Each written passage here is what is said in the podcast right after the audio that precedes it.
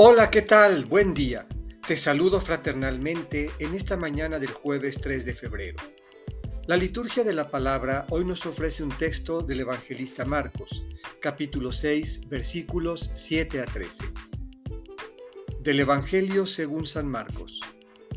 En aquel tiempo, llamó Jesús a los doce, los envió de dos en dos y les dio poder sobre los espíritus inmundos les mandó que no llevaran nada para el camino, ni pan, ni mochila, ni dinero en el cinto, sino únicamente un bastón, sandalias y una sola túnica. Y les dijo, cuando entren en una casa, quédense en ella hasta que se vayan de ese lugar. Si en alguna parte no los reciben ni los escuchan, al abandonar ese lugar, sacúdanse el polvo de los pies, como una advertencia para ellos. Los discípulos se fueron a predicar el arrepentimiento, expulsaban a los demonios, ungían con aceite a los enfermos y los curaban. Esta es palabra del Señor.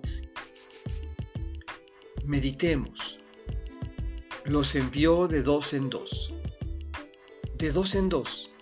El envío es compartido y la alegría de anunciar la buena nueva es compromiso de todos.